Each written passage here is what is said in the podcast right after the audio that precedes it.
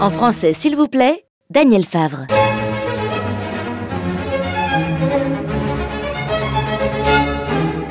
Nous voilà, vous le savez, à la veille d'élections fédérales, un scrutin qui, malheureusement, il faut le dire, n'a jamais fait le plein de votants.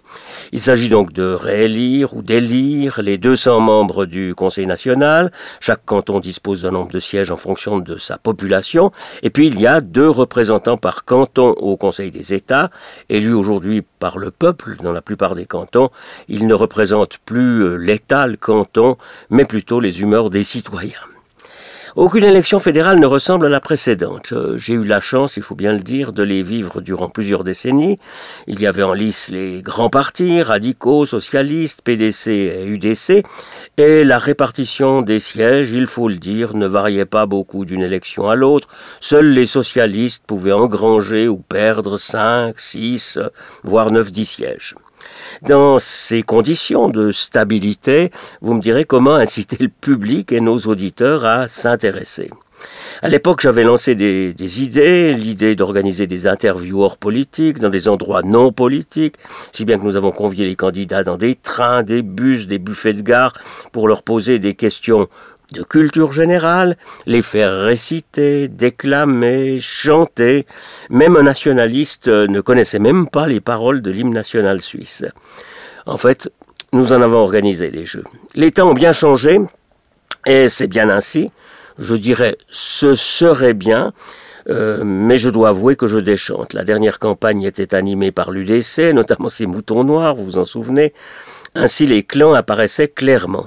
Cette fois, il faut bien le dire, c'est plus touffu. Que vendre Les idées de base des partis ne portent plus, il faut être euh, dans le vent.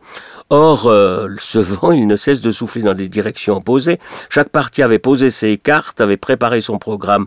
Quand arrive Fukushima, il faut immédiatement se positionner face au nucléaire. Puis le Francfort, des solutions immédiates doivent sortir de la besace de chaque formation politique, et voilà euh, les requérants et la sécurité mis à l'écart pour quelques semaines. Comment voulez-vous, dans ces conditions, que les lecteurs s'y retrouvent?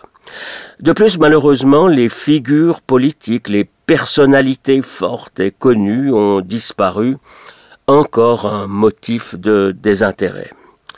Si les partis n'ont presque plus rien à dire, le gouvernement, donc le Conseil fédéral, n'arrive euh, lui aussi plus à gouverner, et gouverner c'est prévoir, euh, ce n'est pas moi qui le dis. Disons que d'une manière générale, ce n'est plus la politique qui mène le pays. Qui dirige Qui dirige euh, eh bien, une somme assez désordonnée de groupes de pression, voguant au fil des faits extérieurs, le palais fédéral n'a pu qu'enregistrer la fin du secret bancaire auquel il tenait tant. C'est la Banque nationale suisse qui a montré le chemin face au front suisse trop fort ou toujours plus fort. Mais en fin de compte, qui dirige aujourd'hui le pays? Les réseaux sociaux ont apporté une autre dimension. Les héros, tels Federer, ont bien davantage d'impact qu'un conseiller fédéral, et il en est de même de tant d'autres vedettes. Mais ce n'est pas tout. Que de confusion aujourd'hui. Aux grandes forces politiques sont venus s'ajouter de nouveaux regards. Celui du parti de Mme Wittmer-Schlum, venait du rejet, vous vous souvenez, de Christophe Glocher du Conseil fédéral. Et puis les Verts libéraux, rejetés par les, les libéraux. Quelle erreur! Et de ce fait, la droite modérée s'est émiettée. Dans quelle mesure les radicaux libéraux et démocrates chrétiens en subiront les conséquences, les résultats le diront. Mais il faut savoir qu'en Suisse, il n'y aura jamais de tsunami. À gauche, ce sont les Verts et les socialistes qui défendent des valeurs très semblables. Qui l'emportera en fonction de l'air ambiant, risque de pollution ou risque de chômage, je simplifie. Et pour illustrer ces combats électoraux, il y a les affiches, elles devraient favoriser la communication, mais ne font à première vue que de la rendre plus hermétique. Et puis les listes des candidats, hein, il y en a un paquet, qui s'y retrouvent, peu de non connus, donc des inexpérimentés. C'est vrai qu'ils sont si nombreux, et pour passer sur les ondes, être associés aux émissions de la SSR, les meilleurs se mettent sur la liste du Conseil des États, tout en gardant un pied sur l'échiquier du Conseil national, on ne sait jamais au cas où. Madame Casanova, la chancelière de la Confédération, dans un petit dépliant qui accompagne euh, le paquet que vous avez reçu, le paquet de liste, parle, je cite, d'un menu épicé, Pour elle, cette élection est une cuisine proposant ses recettes pour vous mettre en appétit. Et puis se rendant compte de la complexité de notre vie politique, elle vous propose dans une brochure une table d'orientation afin de mieux voir où se situent les partis ainsi que les plats cuisinés, comme elle dit, montrant que chacun peut, euh, à sa guise, rédiger une liste personnelle de candidats. Même si le contenu de votre enveloppe paraît compliqué, je vous invite bien sûr à l'ouvrir et surtout à déposer dans l'urne votre choix pour le Conseil national et vos deux noms pour le Conseil des États.